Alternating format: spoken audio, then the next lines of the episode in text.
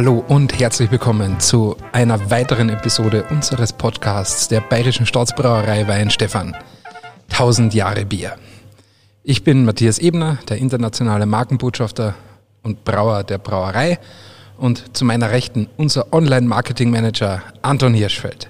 Servus auch von mir. Äh, ich freue mich sehr auf dieses Thema heute als großer Fan von Wirtschaften, von bayerischen Wirtschaften, von Bars, äh, die ich des Öfteren mal besuche, liegt mir das Thema natürlich sehr am Herzen und ähm, um was es jetzt geht, äh, wofür wir unseren besonderen Gast eingeladen haben, Kannst du uns jetzt gleich nochmal erklären? Ja, das stimmt schon. Jetzt kann man sich natürlich so einiges denken. Um was geht es heute? Der Donel redet von Wirtschaften, bayerischen Wirtschaften, in denen er gern verweilt. Ja, äh, da kann es natürlich nur eine Antwort geben, und zwar Schankerlagen.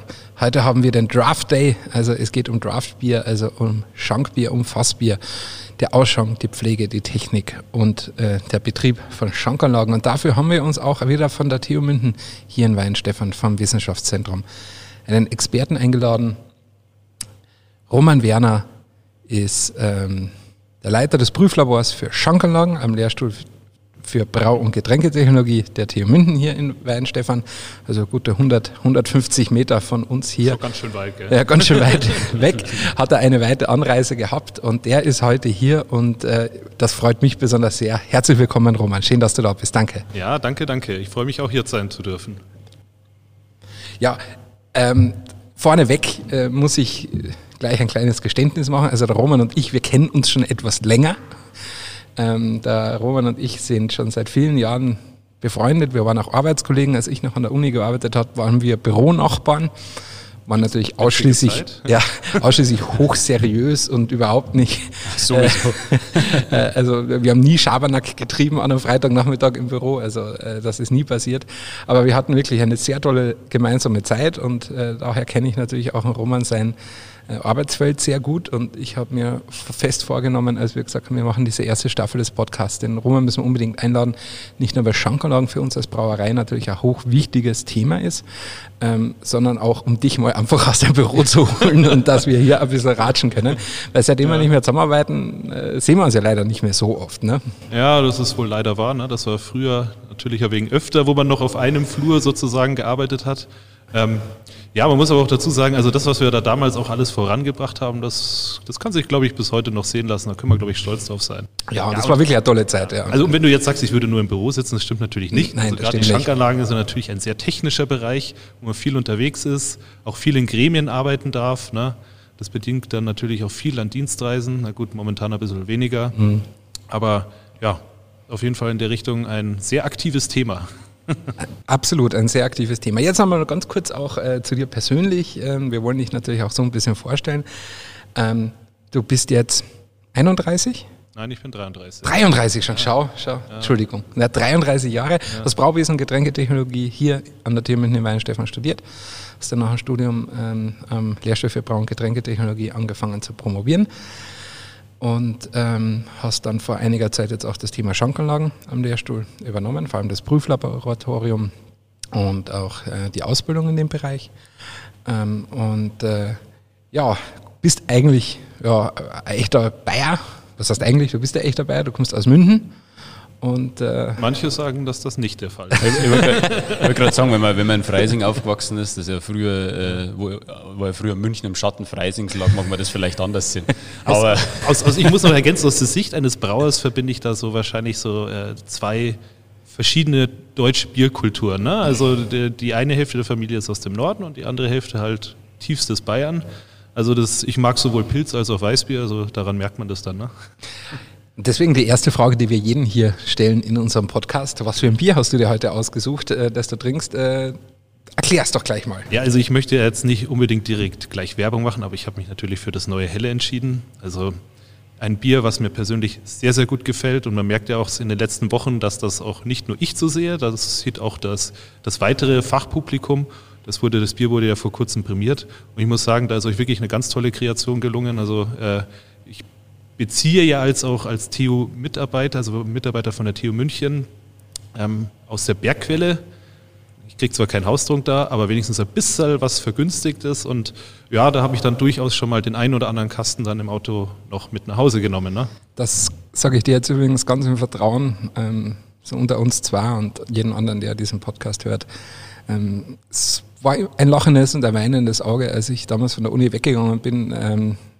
Da ich vor allem unsere gemeinsame Zeit bis heute noch schmerzlich vermisse. Aber Roman, der Haustrunk hier in der Brauerei hat mir dieses weinende Auge ganz schnell getrocknet und in ein lachendes verwandelt. Ich glaube, mir würde es nicht anders gehen. Okay, das neue Helle also. Ja, wir haben äh, schon viele Komplimente für das Bier bekommen. Ähm, klar, der Lehrstuhl hat ja vor allem durch die regelmäßigen Verkostungsrunden auch in der Entwicklung dieses Bieres äh, das Nötige dazu beigebracht.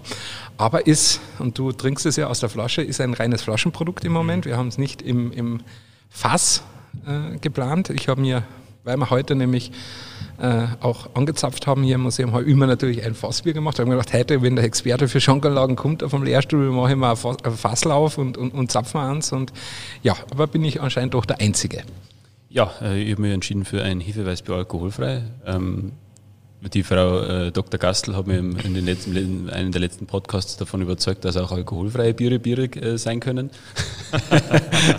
äh, und ich muss ganz ehrlich sagen, ähm, ich finde es als Durst, Durstlöscher einfach super. Und das äh, ist eigentlich der Hauptgrund, warum ich mir jetzt ein alkoholfreies aufgemacht habe, weil ich saumäßig Durst gehabt habe. so soll es ja auch sein. Und du hast schon gesagt, Ceci, du, wir haben heute angezapft. Thema Schankanlagen natürlich auch. Ähm, da war jetzt die, die erste Frage, die mir an den Roman hat was fasziniert dich an dem Thema eigentlich so? Es ist ja, du hast vorher schon angesprochen, das ist ein sehr technisches Thema auch. Mhm. Ähm, ist es dann, äh, Achtung, Flachwitz, obwohl flüssiges durchläuft, ein sehr trockenes Thema? Oder, äh, ja, also ich weiß schon, normalerweise sollte ich jetzt einen Sound einspielen, also, äh, aber das, ja. ich, ich mache es jetzt einfach mal. Dann habt ihr es jetzt alle einmal gehört. Aber, oh aber wie siehst du das? Also was macht für dich die Faszination an diesen Schankanlagen aus? Ja, eigentlich hast du die Frage schon fast beantwortet. Ne? Also man muss ja sagen, auf der einen Seite ähm, ist es wirklich ein, ein, äh, eine Anlage, man darf nicht vergessen, im komplexen Bierprozess, der ja äh, nicht von heute auf morgen passiert, sondern durchaus einiges an nicht nur Know-how erfordert, sondern auch einiges an Produktionsschritten, Zeit und so weiter und so fort. Ähm, da ist die Schankanlage eigentlich äh, der letzte Schritt in der Produktionskette. Ne? Also da ist das Produkt ähm, wirklich in der Gastronomie von Ort und geht dann halt dort wirklich an den Endverbraucher. Und deswegen braucht man natürlich hier auch, äh, auch in diesen Bereichen wichtiges und viel Know-how, damit wir das halt auch richtig machen, so dass halt eben die Bierqualität, die sich der Brauer da halt in seinem Rezept überlegt hat, auch wirklich dann so äh, vollendet wieder an den Mann bringen. So. Und ähm, das ist der eine Punkt. Und der zweite Punkt ist, die Schankanlage ist so ein, wie drücke ich das denn mal aus, so ein Paradebeispiel dafür, äh, wie man wissenschaftliche Teildisziplinen erklären kann. Ne? Also da kommt dann so das Thema Wissenschaft und äh, Schankanlage oder eben in diesem Bereich dieser technische Bereich zusammen. Und man kann sagen, naja, mit so einem Einschenkvorgang von einem Glas aus einem Zapfhahn, da kann man sich ja durchaus als ja auch Laie sehr viel drunter vorstellen und da lässt sich die ein oder andere wissenschaftliche Teildisziplin natürlich erklären. Also ich mag jetzt nicht sagen, dass eine Schankanlage jetzt ein ganz hochwissenschaftlicher Bereich ist. Das ist jetzt wahrscheinlich, ist es das jetzt auch nicht. Aber wir haben verschiedene Teildisziplinen von Strömungsmechanik über Mikrobiologie, Thermodynamik ist alles mehr oder weniger irgendwo vertreten. Und man kann halt auch mal so Leuten wirklich erklären, wie, was in dieser Wissenschaft eigentlich gemacht wird und was losgeht. Also ich kann da mal so zwei, drei Beispiele bringen. Ähm, Mathematiker, also da gibt es verschiedenste Studien, die haben zum Beispiel mit Hilfe einer Schankanlage diverse Strömungsvorgänge berechnet. Ne? Oder was ich, äh, wie, wie schäumt das Bier, wenn ich das mit der und der Geschwindigkeit in mein Glas zapfe. Das haben die nicht gemacht, weil sie da unbedingt den Bereich Schankanlagen vielleicht immens voranbringen wollten, sondern sie wollten halt einfach an einem Paradebeispiel, an einem verständlichen Beispiel, was jeder kennt, erklären, was da eigentlich passiert. Und dass halt ihre Methode oder ihr Werkzeug, ihr wissenschaftliches, was sie da entwickelt haben, funktioniert. Genau, man darf dann auch nicht vergessen, eine Schankanlage ist ein sehr weit verbreiteter äh, ja, Gegenstand, ein sehr weit verbreitetes System. Also ich, ich wenn man es mal so überschlagt, in München gibt es ja, so zwischen 2500 und 3000 Schankanlagen, wobei das ehrlich gesagt nur so eine ungefähre Zahl ist. Man kann davon ausgehen, dass auch wenn es im Privaten ist oder äh, vielleicht auch in gastronomischen Einrichtungen, wo es gar nicht so offiziell registriert ist oder klar ist, wer da eine Schankanlage hat, dass da wesentlich mehr ist. Und wenn man das jetzt mal auf die Straßen umlegt in München, also die Straßenanzahl, ja, dann hat vielleicht schon jede vierte, fünfte, sechste Straße, ich habe es ehrlich gesagt nicht ausgerechnet, aber wahrscheinlich eine Schankanlage. Und dementsprechend ist es auch ein eine wichtige Tätigkeit, die wir hier vollführen, weil halt eben ja dementsprechend viel von diesen Dingern vorhanden ist und wir halt eben zusehen müssen, dass die auch ordentlich funktionieren. Man darf auch nicht vergessen, es kann auch ein bisschen was Gefährlicheres werden. Aber da kommen wir gleich später noch dazu. Ja, aber da kommen wir vielleicht noch dazu. Äh, was ich noch erwähnen möchte, ist, es ist eigentlich nicht der Promotionsthema. Also die Schankanlagen sind ja so ein bisschen der Herzensthema eigentlich, mhm. ne? sondern äh, promovieren tust du ja auf einem anderen Gebiet. Äh, aber jetzt mal ein bisschen ähm, ja, äh, äh genauer ins Detail gesprochen. Wie kann man sich die Arbeit eines Prüflaboratoriums für Schankanlagen vorstellen und was macht ihr da eigentlich, aber vor allem auch, was macht ihr da in der, in der Ausbildung, was macht ihr da in der Lehre, beziehungsweise auch in der, ja, sage ich jetzt mal, Dienstleistungsausbildung? Also unser Prüflabor, das was wir haben, ähm, prüft sozusagen Schankanlagen beziehungsweise deren Bauteile auf Sicherheit. Ne?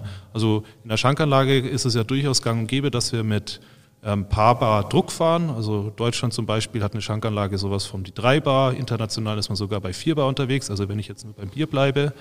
Ähm, Davor gibt es natürlich eine Gasflasche, die hat eher dann 55, 56 Bar. Das ist dann eben auch noch ein wichtiger Aspekt, dass man diesen Druck dann halt eben runter reduziert bekommt. Und das macht sie natürlich in einer gewissen Hinsicht schon gefährlich. Ne? Dann benutzen wir auch noch oft CO2. Das heißt, äh, CO2 ist auch jetzt nicht gerade gesund, wenn man das in höheren Konzentrationen einatmet. Das heißt, diese Anlagenkomponenten müssen sicher sein. Und das testen wir halt eben. Ne? Halten die bestimmten Drücken stand. Wir testen auch, ob sie hygienisch äh, ja, sicher sind oder hygienisch stimmig sind. Und ähm, naja, wenn alle Tests dann am Ende passen, hier arbeiten wir zum Beispiel mit der Berufsgenossenschaft Nahrungsmittel und Gastgewerbe zusammen, dann zertifizieren wir, äh, zertifizieren wir, dass dieses Bauteil den Vorgaben entspricht. Da haben wir vor allem bestimmte äh, DIN-Normen, die wir da zugrunde legen. Und ähm, dann kann die Berufsgenossenschaft bzw. die DGUV-Zertifizierungsstelle, so heißt es dann ganz offiziell, da geht es halt dann viel um Arbeitsschutz, eine sogenannte SK-Nummer vergeben diese SK-Nummer, wenn die dann auf dem Bauteil drauf ist, dann kann man sich relativ sicher sein, wenn man das in seiner Schankanlage verbaut, dass das auf jeden Fall ein gutes Produkt ist. Genau. So, das sei jetzt mal dieser Prüflaborgegenstand, dann haben wir den erklärt. Ähm, die nächste Geschichte, die wir viel machen, ist halt Gremienarbeit. Wir sitzen dann halt dementsprechend auch in diesen DIN-Ausschüssen drin. Wir machen halt eben auch Gremienarbeit bei der Berufsgenossenschaft.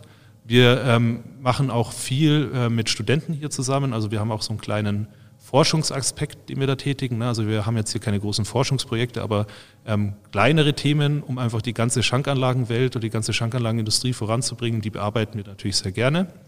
Und ähm, ja, das ist dann der letzte Pfeiler, den wir haben, ist halt eben die Ausbildung. Ne?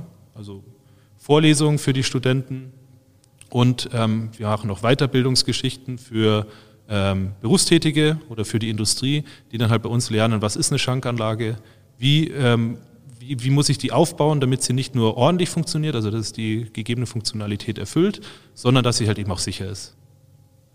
Genau. Das Thema Aufbau, du hast jetzt gerade schon äh, angesprochen, dass du das den Leuten auch beibringst. Wie, wie ist denn so eine Schankanlage grundsätzlich aufgebaut? Also für einen Laien jetzt, der, der jetzt weniger mit, damit zu tun hat, vielleicht jemand, der einfach nur aus Interesse an der, an der Schankanlage, an dem System zuhört, wie, was sind da so die wesentlichen Teile, die man braucht? Tja, das sind einige. ja, aber viele also, kennen es ja nur, ja. Äh, jetzt sage ich mal ganz blöd, ne, der Drohne von früher vielleicht, ja, beim mhm. SV Fötting äh, mal Sommerfestel und dann huckst, stellst du da halt zu und, und, und machst dir da ein bisschen mal Zapfi Zapfi. Ja, nicht nur äh, früher. Nicht nur früher. aber ja, es ist ja ein bisschen mehr, weil es ist ja wie du schon sagst, ist ja schon ziemlich komplex eigentlich. Also das ist ja vielen gar nicht bewusst, oder? Ja, das ist, das ist wohl wahr. Also wenn, die, wenn man, glaube ich, so auf die Straße gehen würde und fragen sie 100 Leute, was ist eine Schankanlage, dann würde ich ja sagen, das ist so ein Zapfhahn. Vielleicht noch irgendwo das Fass, das würden die Leute auch noch erwähnen.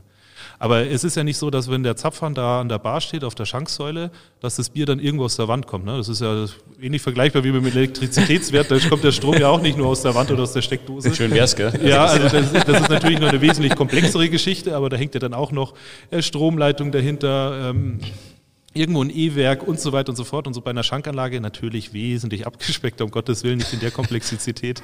Ist es aber auch so, ne? Also eine Schankanlage, wenn man jetzt den Schankbalken hat oder die, die Schanksäule, da gehen dann natürlich Bierleitungen, die werden irgendwo hin verlegt werden müssen. Es ist nicht so, dass das Fass meistens in einem Fassquell unten drunter ist oder einen Raum weiter steht. Es kann auch mal sein, dass das Fass im Keller steht und die Bar eigentlich im zweiten oder dritten Stock ist. Also kommt alles vor. Also da muss man erstmal das Bier von da unten da hoch ja, bewegen, gell? gibt die verrücktesten Schankanlagen. Oder man denkt jetzt auch mal an Fußball Fußballstadien. Ne? Also da gibt es unterschiedliche Prinzipien. Es gibt Fußballstadien, die werden zentral aus verschiedenen Kellern, aus großen Tanks gefüttert. und da verlaufen dann, was weiß ich, etliche Meter an Leitungen quer äh, durch alle Bereiche oder Räume. So, ja, und dann, was man auch noch braucht, ist halt eben eine Druckgasversorgung. Ne? Das Bier ist ja nicht so, nur weil wir das Fass anschließen, oben den Zapfhahn aufmachen, dass es dann anfängt, ähm, nach oben zu laufen, das Bier, weil es sich freut, dass es dann halt eben, so sage ich jetzt mal, zu seinem, zu seinem Genuss oder dem, dem Genuss des äh, Biertrinkers beitragen kann, sondern es muss ja irgendwie hochkommen. Und das geht halt eben nur, indem wir halt einen bestimmten ja, Druck beaufschlagen, also einen gewissen Druck haben. Und das ist das, was ich das Thema vorhin schon erwähnt hatte mit der CO2-Flasche. Diesen, die CO2-Flasche braucht man natürlich, um überhaupt den Druck erst zu erzeugen. Und den geben wir dann aufs Fass auf und dann haben wir irgendwann, also muss man verschiedenste Faktoren mit einberechnen, der, den richtigen Druck ermittelt oder eingestellt und dann kriegen wir das Bier auch optimal oben rausgezapft. So, dass es nicht schäumt. Und genau, genau, genau. Also wir wollen dass ja, es auch frisch bleibt vor allem. ja, ne? es muss ja auch erstens mal gut zapfbar sein, ne? weil wenn ich da über eine Stunde so eine Schaumhalbe dahin vor mich herzapfe, dann also das, das schmeckt nimmer. Ne? Jetzt mal ganz konkret, ne? also dieser, ich nenne es jetzt mal urbane Mythos des sieben Minuten Pilzes. Ja. Ne? Das hat man ja nur eingeführt, um äh, sagen zu können, äh, das passt schon so, dass das so lang zum Zapfen braucht, sondern es ist eigentlich nur erzählt worden, um schlecht eingestellte und schlecht ausgelegte Schankanlagen zu rechtfertigen, oder? Ja, also sagen wir es mal so. Äh, ich habe da schon so, so zwei, drei Geschichten gehört, warum das so ist. Aber ja, es, es ist einfach so, dass die Schankanlagen früher, also speziell auch für Pilz, ähm, über einen sogenannten offenen Ausschanktyp verfügt haben. Und die musste man, da musste man einfach wissen. Da muss der Schankkellner genau wissen, wie legt er das aus, wie berechnet er das, welchen Druck muss er einstellen, damit das Bier dann wirklich oben so rauskommt, wie man das braucht. Naja, und das ist dann halt meistens nicht so ganz gewesen. Also hat man gesagt, naja, gutes Bier muss sieben Minuten gezapft werden. Ähm, aus Sicht eines Brauers oder auch eines äh, Schankanlagentechnikers bitte nein. Also den Mythos, den Mythos möchte ich jedenfalls für mich bitte widerlegt haben. Ein gutes Bier braucht jetzt wie viele Minuten, um gezapft zu sein? Ja, ein paar, Nicht- Sek paar nicht- Sekunden. nicht mal eine. Also ich sage mal so, äh, wenn man jetzt, das kommt ein bisschen auf die Glasgröße drauf an, aber wenn man jetzt zum Beispiel auf einem Volksfest oder einem größeren Bierfest ist und dann halt eben aus den Hirschen gezapft wird, sage ich jetzt einmal, dann hat man einen ganz anderen Volumenstrom. Also da kriegt man so ein 1 Liter Maskrug auch schon ziemlich fix voll. Wenn derjenige Ganz- weiß, was er macht. Ganz, ganz kurz für, für, für, für Stepper von nebenan, äh, ergo äh, aka mich. Was, ist, was ist ein Hirsch? Du! Du, du heißt doch so mit Namen. das ist Ja, richtig, genau. aber Also sagen wir es mal so, ein Hirsch ist ein, ein großes Bierfass, damit sollst du was anfangen können. okay, ein großes Okay. Bierfass, das ist ein 200 Begriff. Liter, oder? Ja. Okay, das ist ein Begriff, das ist ein Begriff damit, damit komme ich gerade 200 Liter, komme ich Wobei, auch klar, das ist ein gutes wo, wo, Wochenende. wobei man natürlich, also die Hirschen, die es mal ganz früher gab, die waren mal ein bisschen mehr, mal ein bisschen Okay, weniger natürlich, okay. ne? aber ne? also So, da haben wir mal Pi, 200 so, Liter. so um den Dreh rum, ja. Okay. Ja. Ähm, ja, Okay. dann bist du jetzt kein Hirsch mehr. Ne? Äh, jetzt nicht mehr. Jetzt nicht mehr. Jetzt nur noch vom Namen her. ja, ähm, du hast ja die, die, das CO2 schon angesprochen. Ähm, ich habe mich auch ein bisschen informiert vorher. Natürlich ähm, ist das ja nicht das einzige Gas, was man braucht mit, zum Thema Schankanlagen. Ähm, wie, Tja. ja, tja. ähm, kannst du ein bisschen was zu dem Thema Gase überhaupt sagen? Was, du- was, Ja, was, also sagen wir es mal so, in der, bei Schankanlagen werden eigentlich vier Arten von Gas verwendet. So, CO2 ist wahrscheinlich das bekannteste. Warum? Weil während der Gärung ja auch äh, Kohlensäure entsteht oder CO2 entsteht. Ne, und das sorgt dann halt eben für die Spritzigkeit oder Rezenz, wie man das in Fachkreisen sagt. Und jedes Bier hat ja auch einen bestimmten CO2-Gehalt. Der ist sogar eigentlich elementarer Teil des Rezepts. Ne? Also beim Untergärigen rechnet man mal ganz grob im Schnitt 5 Gramm pro Liter an. Beim Obergärigen, also beim Weißbier, ist man eher bei 6 Gramm pro Liter. Ne? Aber das sind so Pi mal Daumen-Geschichten. Also natürlich hängt es immer ganz genau von der Rezeptur ab und was der Brauer da halt während dem Brauprozess gemacht hat. Dann gibt es noch den Stickstoff. Der wird jetzt bei deutschen Bieren eher weniger verwendet. Stickstoff kommt eher so bei Stoutbieren, wenn man so eine Cremigkeit haben will zum Einsatz. Warum? Weil der natürlich jetzt mit der Rezenz nichts zu tun hat, in dem eigentlichen Sinne, weil sich der Stickstoff eigentlich also hat lange nicht diese Löslichkeit natürlich wie CO2. Also man geht so davon aus, dass Stickstoff eigentlich sich überhaupt nicht löst und deswegen auch nicht diese Spritzigkeit erzeugt. Ne? So. Dann äh, gibt es noch die Möglichkeit, äh, Mischgas zu fahren. Das ist eine Mischung aus CO2 und Stickstoff. Das hat ein paar technische äh, Gründe. Ähm, da geht es zum Beispiel so um Aufkarbonisierungseffekt und so weiter. Will ich jetzt nicht näher drauf eingehen. Und dann gibt es auch noch die Möglichkeit, das Ganze mit Luft zu machen. So. Und jeder, äh, der in Weinstefan studiert hat, weiß, Luft und Bier, das ist eine ganz fiese Geschichte. Das muss unbedingt vermieden werden. Und das heißt, äh, Luft, also wenn man das nimmt zum Zapfen, entweder ist man dann sehr schnell, also wenn man ganz ehrlich ist, auch so aus dem Holzfassel, ne, wo man dann oben eine Lüftungsschraube hat, wird theoretisch auch äh, mit Luftberührung dann gezapft, wo dabei jetzt nicht Luft als zum Überdruck erzeugen verwendet wird, sondern halt einfach, dass man eine Druckentlastung hat. Aber es gibt auch mittlerweile Schankanlagen, wo Luft verwendet werden kann. Und zwar ähm, sind es so klassische Back-in-Box-Systeme, die sind so Inliner. Ne? Da legt man sozusagen einen großen Schlauchbeutel in einem großen Ausschanktank vor und den kann man dann von außen sozusagen mit Luft zusammendrücken. So, und jetzt mag sich der eine oder andere fragen, ja, warum macht man das, wenn man doch weiß, dass Luft ja nicht gut ist fürs Produkt? Na gut, in dem Fall würde ich jetzt sagen, der Inliner ist so beschaffen oder dieser Sack ist so beschaffen, dass natürlich möglichst wenig Luft durchgeht. Aber der Faktor Luft ist trotzdem nicht zum Mist zu verkennen. Ne? Also ich möchte jetzt hier nicht ankündigen, dass jetzt alle nur noch mit Luft zapfen, sondern um Gottes Willen. Aber es ist einfach, einfach der Fakt, dass CO2, also das Hauptgas, was wir eigentlich haben, kein Spielzeug ist. Ne? Also CO2 ist durchaus eine Geschichte, die extrem gefährlich werden kann. Also CO2 weiß jeder, ähm, ja, in einer gewissen Konzentration ist es sowieso in unserer normalen Atemluft vorhanden, beziehungsweise wir atmen ja auch CO2 aus, was ja durch unseren Stoffwechsel bedingt ist. Ähm, aber CO2 ähm, kann relativ schnell sehr tödlich werden. Ne? Also ab einer gewissen Konzentration in der Luft, ähm, ja, so geht so ab drei Prozent los, merkt man schon, uh, ich kriege nicht mehr ganz so gut Luft, da ist irgendwas komisch. Geht man jetzt noch ein bisschen höher, ein paar Prozent, fällt man irgendwann in Ohnmacht.